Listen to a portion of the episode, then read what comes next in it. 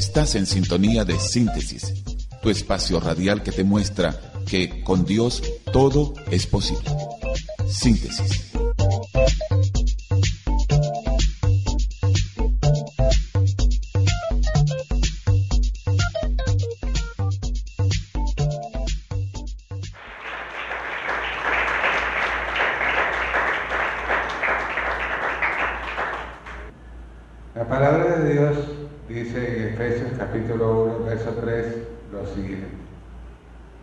Bendito sea el Dios y Padre de nuestro Señor Jesucristo, que nos ha bendecido con toda bendición espiritual en los lugares celestiales en Cristo. ¿Escucharon eso? Vamos a hablar hoy un tema que lo vamos a titular La bendición. El, el que entiende este tema, bien, porque procura estudiarlo, porque indaga, porque se empapa de él en lo que tiene que ver con la bendición, se va a evitar algunos problemas a veces serios, porque forma parte fundamental de la palabra, lo que tiene que ver con el tema de la bendición. Y hay quienes no procuran, es lo contrario, no procuran indagar, conocer, aprender, que es lo que debemos hacer todos los hijos de Dios, aprender de la palabra de Dios. Entonces, bueno, lamentablemente va a ser confrontado y pueden surgir serios problemas de difícil solución. Para Dios no hay nada imposible, pero pueden presentarse situaciones conflictivas. Entonces, al hablar del tema de la bendición, vamos a definir el término. El término de la palabra bendición, podríamos decir, es eh, en lo que tiene que ver con la fe, tiene que ver con cuando una persona está intercediendo a favor de otra, pidiendo que Dios favorezca a esa persona. Bendecir es desear y proferir palabras de bienestar, palabras de, vida, todo lo bueno eh, está allí en lo que tiene que ver con la bendición. Pero hay, como todo, toda palabra tiene un antónimo.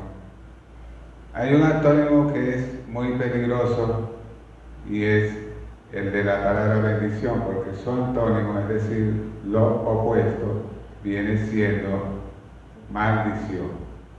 Es decir, hay bendición, hay maldición.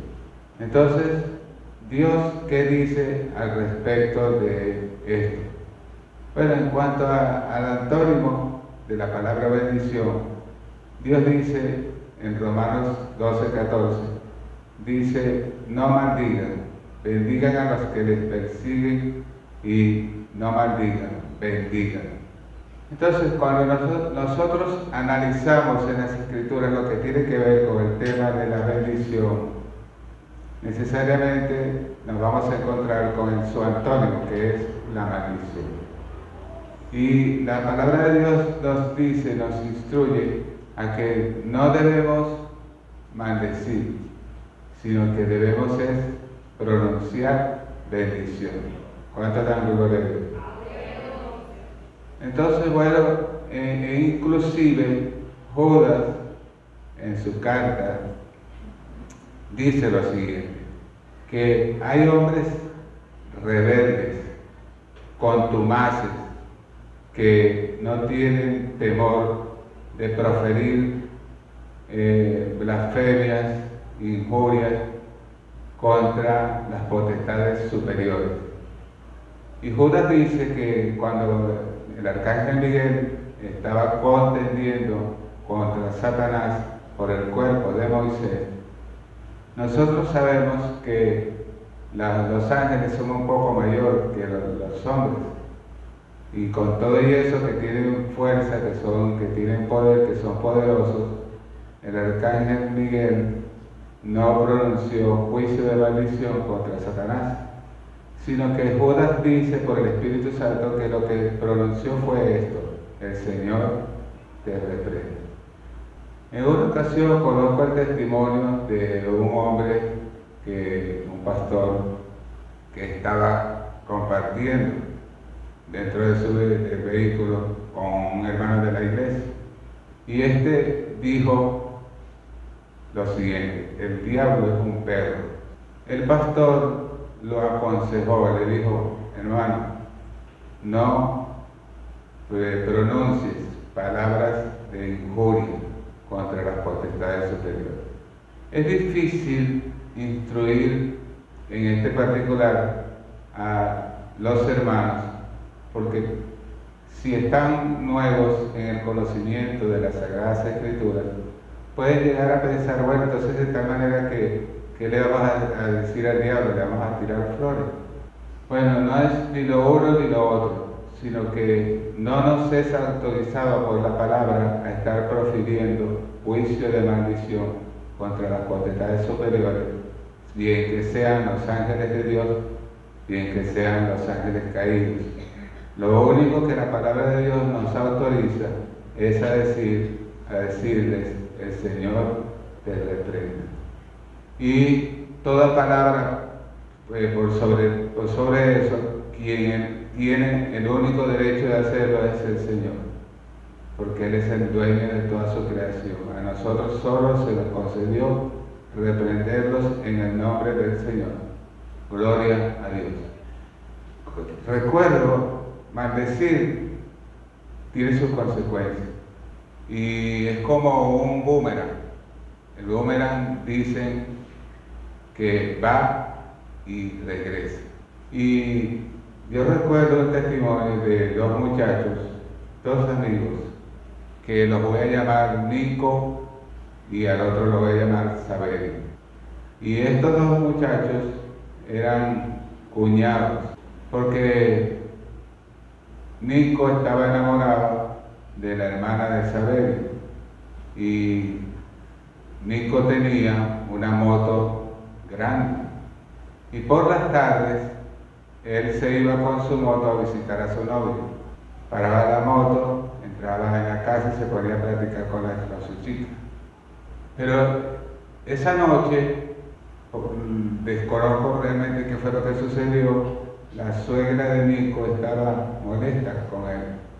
Y cuando el muchacho se iba dirigiendo hacia su moto, la suegra, que es la mamá de Saberio, le dijo ¿verdad? y en alta voz, ojalá que se le quiebre una pierna en esa moto.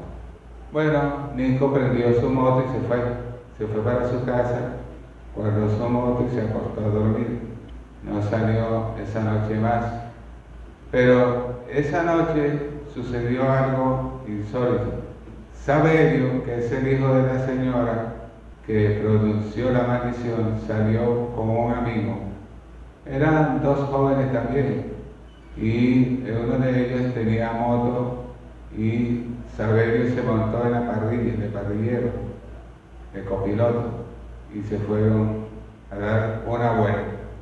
Resulta que iban quizás a cierta velocidad y la moto que conducía el amigo de Saberio chocó contra una vaca. Era un pueblo y las vacas acostumbran, el ganado acostumbra por las noches a eh, echarse en las carreteras. Eso trajo como consecuencia que la pierna de Saberio, el hijo de la señora que pronunció la maldición, se le partió. Entonces regresaron a la casa, regresó esa noche el hijo de la señora con la pierna enyesada. La misma noche, de la misma tarde, en que ella maldijo a Nico diciéndole, ojalá que se le quiebre una pierna en esa moto. Entonces Nico después con el paso del tiempo llegó a ser creyente y él dice que aquello lo marcó porque es tremendamente coincidente que la señora lo, lo maldijo, pero que a él no le pasó nada, sino que la maldición cayó sobre su hijo. Por eso es que entre las cosas que aprendemos en los caminos del Señor está el aprender lo que tiene que ver con la bendición y lo que tiene que ver con la maldición. En cuanto a la maldición, también le dijo Dios, en cuanto a la bendición y la maldición, Dios dijo lo siguiente en el Antiguo Testamento. Dijo, de cierto te digo que si tú oyeres atentamente la voz del Señor tu Dios para poner por obra todos, todos estos mandamientos que yo te mando, de cierto te digo que vendrán sobre ti todas estas bendiciones y te alcanzarán. Pero si oyeres, si no prestares atención y no obedecieres todas estas palabras que yo te estoy mandando, también te digo que entonces todas estas maldiciones vendrán sobre ti y te alcanzarán. Eso se lo dijo eh, al pueblo de Israel. Estamos hablando en el tiempo de la ley. Ahora bien, sabiendo de estas cosas, pasamos a un segundo punto. Dos hombres, vamos a ver dos hombres que a su manera ellos creían en la bendición que Dios da. Pero, pues, insisto, a su manera, en su propia perspectiva. Entonces, hablemos de Jacob y de Esaú. Mientras tanto, Esaú era una persona que menospreciaba lo que tenía que ver con la bendición mientras que por otra parte su hermano Jacob creía a su modo en la bendición, pero tenía algo que era contrario, que él procuraba la bendición por medio de trampas, por medio de mentiras, de triquiñuelas. Así que los dos tenían un punto de vista equivocado acerca de la bendición. Por eso es que vemos que aquel día, cuando Esaú, que era un hombre de cacería, llegó cansado del campo, Jacob acostumbraba a quedarse en, en, las carpas con sus padres y en cambio de eso Esaú era un hombre que todo el tiempo estaba en la faena del campo.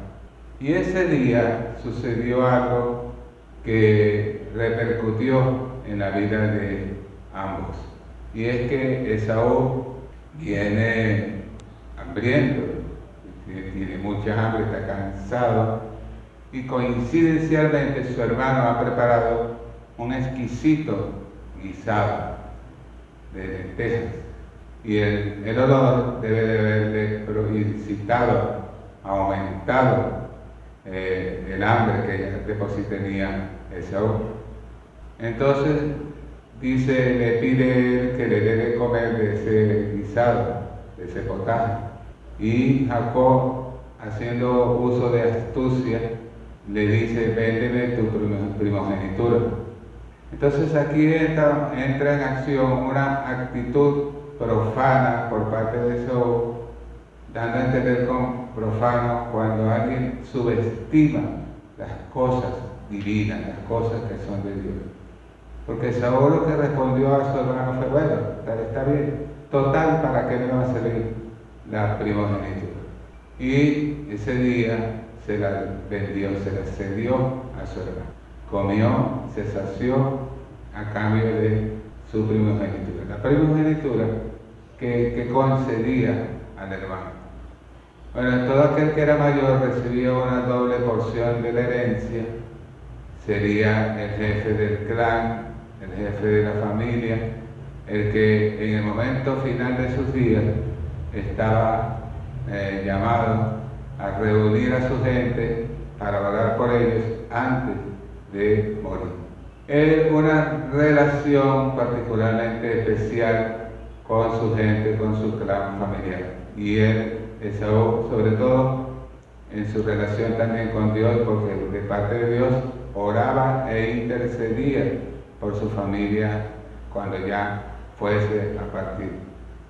Entonces, esto le sirvió de tropiezo porque luego vino entonces la usurpación de la persona del hermano donde viene Jacob y se hace pasar por Esaú y también le roba la bendición cuando ya el padre creía que iba a morir, le roba la bendición a hermano. Eso trajo unas consecuencias tremendas y nos muestra que cada familia realmente tiene una historia por dentro. Dios no esconde, y esto es maravilloso, es admirable, que Dios no esconde los defectos, los errores que cometió aquellos hombres a los que Él llamó. Porque estamos hablando no de cualquier familia, estamos hablando de los descendientes de Abraham y de Sara, estamos hablando de los descendientes de Isaac, de Isaac y Rebeca. Entonces estamos hablando de Jacob, que fue un, patriarca. Sin embargo, era una familia donde había de todo un poco, había mentiras, había trampas, triquiñuelas, engaños. Rebeca llegó a decir, cuando tenía a los dos bebés en su vientre y se movían mucho y estaban luchando allí, forcejeando en el vientre de ella, ella dijo esta palabra, si esto es así, ¿para qué vivo yo? Tenía como una inclinación a deprimirse. En otra ocasión dijo, eh, tengo fastidio de mi vida. Entonces, porque ella pensaba que su hijo favorito, porque tenían entre sus errores, tenían favoritismo, es decir, que Jacob era el favorito de Rebeca y Esaú el favorito de Isaac. Entonces, eso les fue de gran tropiezo. Y ella dice así, tengo fastidio de mi vida porque no quería que su hijo se fuese a casar con mujeres paganas. Entonces tenía cierta inclinación a deprimirse. Y esto trajo como consecuencia ver que Dios trató con ella, porque entonces ella se fue a orar, buscó el rostro del Señor en oración, y él, el Señor le declaró lo siguiente, le dijo, dos naciones hay dentro de ti. Una nación será más fuerte que la otra, y el mayor servirá al menor. Entonces ya ella estaba avisada de que la primogenitura, en realidad, por órdenes de Dios, porque Dios lo dispuso así, recaería sobre el menor. Es decir, eh, Jacob sería el líder y de Jacob saldrían muchos pueblos y naciones, siguiendo lo que, el pacto que Dios había hecho con Abraham en años anteriores. Así que esto es la consecuencia de mirar con indebidamente y apreciar incorrectamente lo que tiene que ver con la bendición, con lo que tiene que ver con la palabra de Dios. Pasa el tiempo, pasamos a otra parte de, esta enseñanza y nos encontramos con eh, lo, que está, eh, lo que tiene que ver con la era de la iglesia, la era cristiana. ¿Cómo vemos hoy la bendición del Señor? Bueno, nosotros comenzamos este mensaje con las palabras dichas por Pablo en Efesios capítulo 1, verso 3, que dice, bendito sea el Dios y Padre de nuestro Señor Jesucristo, que nos bendijo con toda bendición en los lugares celestiales en Cristo habiéndolos predestinados para ser adoptados hijos de Él por medio de Jesucristo, por el puro afecto de su voluntad. Nos escogió desde antes de la fundación del mundo. Dice la palabra, en los lugares celestiales Dios nos bendijo con toda clase de bendiciones espirituales. Entonces hablamos de que hay bendiciones materiales, pero también hay bendiciones espirituales. Las bendiciones materiales es cuando Dios le da a la persona algunos bienes, una casa, le da su familia, le da algunos objetos que van dentro, le va ayudando, le da un empleo, un ingreso. Son los bienes materiales por los cuales el creyente le da gracias al Señor cada día. Pero hay que destacar que las bendiciones espirituales son los primeros por los que nosotros debemos darle muchas gracias al Señor antes que por las bendiciones materiales. ¿Por qué? Porque fijémonos bien de nuevo en lo que en las palabras que dijo Pablo por el Espíritu Santo. Nos bendijo con toda bendición, bendiciones espirituales en los lugares celestiales. ¿Por qué en los lugares celestiales?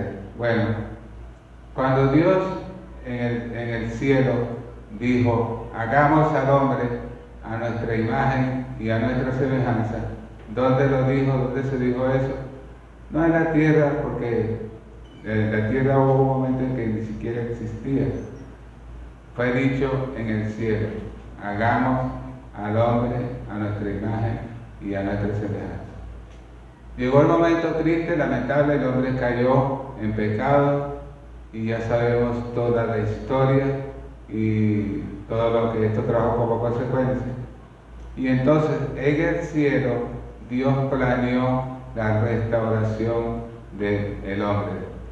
Y así descendió Dios al Jordán en aquel día cuando Jesús descendió para, al Jordán a las aguas para ser bautizado por Juan, aunque Juan se le oponía, pero entonces el Señor le dijo, deja, porque es necesario que así sea para que se cumpla toda justicia. Entonces fue bautizado el Señor Jesús por Juan el Bautista, mientras que el Espíritu Santo descendía y se posaba sobre Jesús cuando salió de las aguas. Y la voz del Padre dijo, Él es mi Hijo amado, en el cual tengo complacencia. O sea, todo Dios trabajó, descendió para rescatar lo que se había perdido. Esas bendiciones espirituales que son de un incalculable valor espiritual para todo creyente, sucedió allá arriba, en las regiones celestiales. También, ¿qué sucedió allá en las regiones celestiales? Cuando Jesús resucitó, Él volvió al cielo, subió al cielo al Padre y con su sacrificio, con su sangre, Él entró en el santuario.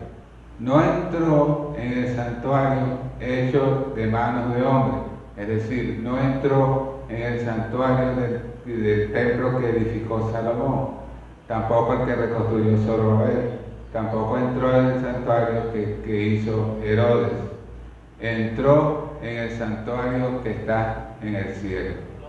Allí entró una vez, porque si él hubiera entrado en el santuario hecho por las manos de los hombres, hubiera tenido que ser sacrificado muchas veces, dice en la epístola a los hebreos que les recomiendo que se la lean.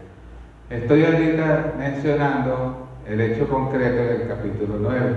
Dice, entró en el lugar, en el santuario, una sola vez por su sangre. Ahora bien, como está escrito que el hombre muere una sola vez y después de esto juicio, así también el Señor se presentó ante el Padre con su propia sangre para declarar entonces que el hombre es perdonado a través de la sangre derramada del Cordero de Dios que Juan dijo quita el pecado del mundo. Todo eso donde sucedió en las regiones celestiales. Por eso es que entonces podemos entender claramente lo que quiso decir Pablo. Bendito sea el Dios y Padre de nuestro Señor Jesucristo, que nos bendijo con toda clase de bendiciones en las regiones celestiales en Cristo Jesús. Entonces es necesario que nosotros aprendamos siempre a dar gracias más que por las bendiciones materiales que sí se las damos, pero aprender del Señor por su Espíritu y por su palabra a que podamos poner toda diligencia en entender y apreciar las bendiciones espirituales, porque hay un poder en la bendición espiritual. Ahora bien, eh, David dijo lo siguiente, creo que el Salmo 103 dice, bendice alma mía a Jehová y bendiga todo mi ser su santo nombre. Luego dijo, bendice alma mía a Jehová y no te olvides de ninguno de sus beneficios.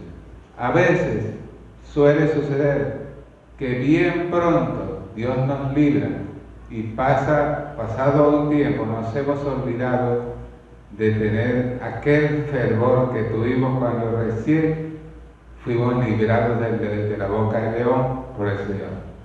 Y los primeros días andamos muy agradecidos, pero pasan los días y luego se va olvidando y el creyente se le van olvidando los beneficios que el Señor le dio. Entonces, David por eso dice, no se me olviden ninguno de los beneficios. Y comienza luego a señalar los beneficios.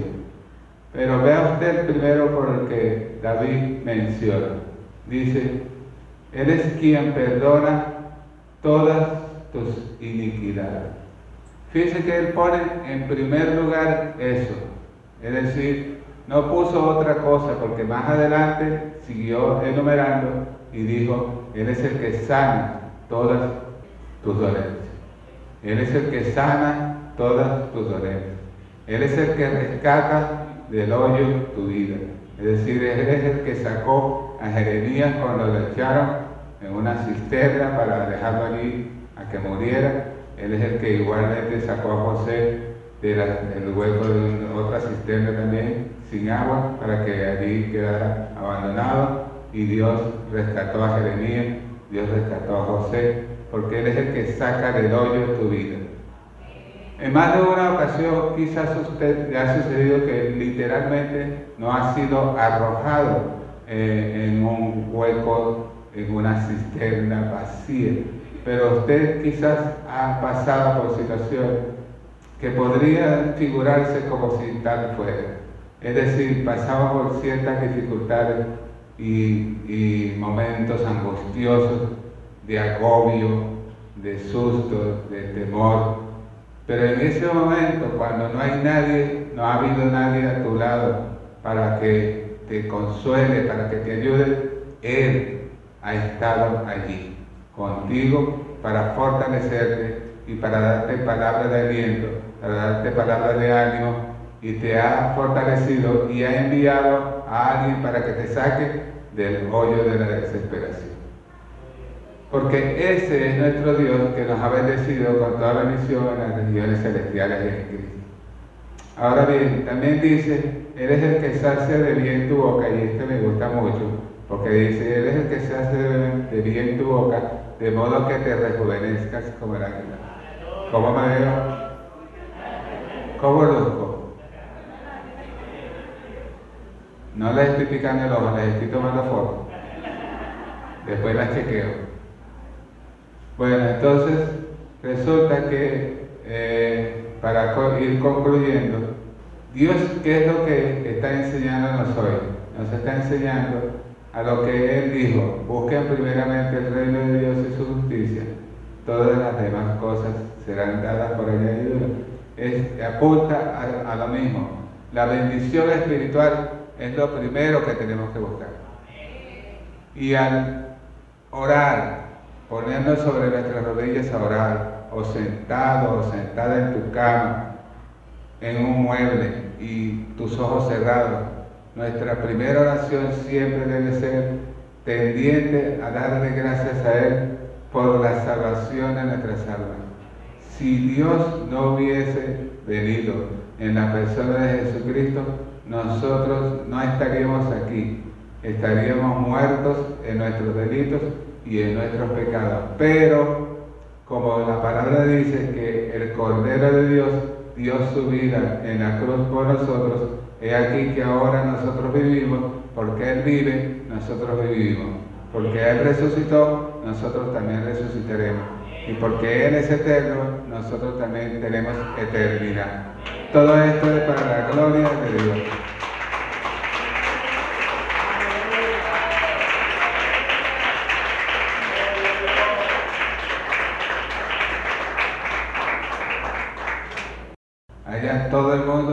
Cuerpo nuevo, cuerpo glorificado, todo el mundo salta, todo el mundo brinca, todo el mundo se goza, todo el mundo es joven, se acabó ese, ese estigma de que viejo, joven.